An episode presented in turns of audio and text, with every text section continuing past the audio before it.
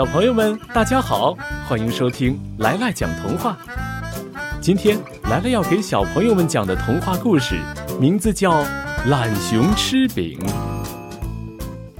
在山上的大树洞里，住着熊妈妈和小熊。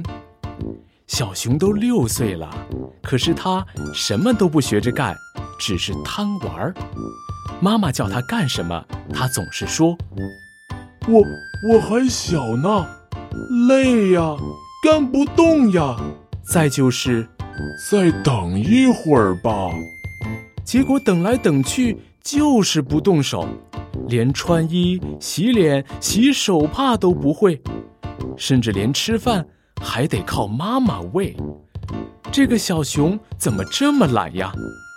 这天，熊妈妈要到姥姥家去做客，叫小熊看家，并且答应小熊回来会给他带很多很多的礼物。小熊很高兴地答应了。他想，这回可没人叫我干这干那了，烦死了，可以自由自在好好玩喽。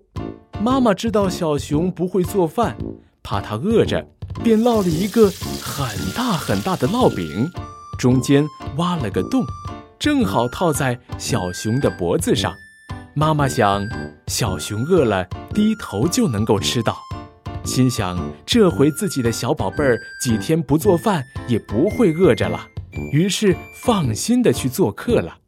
几天后，熊妈妈回到家，给小熊带了很多很多的礼物。她想，小熊一定会很高兴。可是到家一看，小熊把自己饿晕了，熊妈妈一下子瘫在了地上。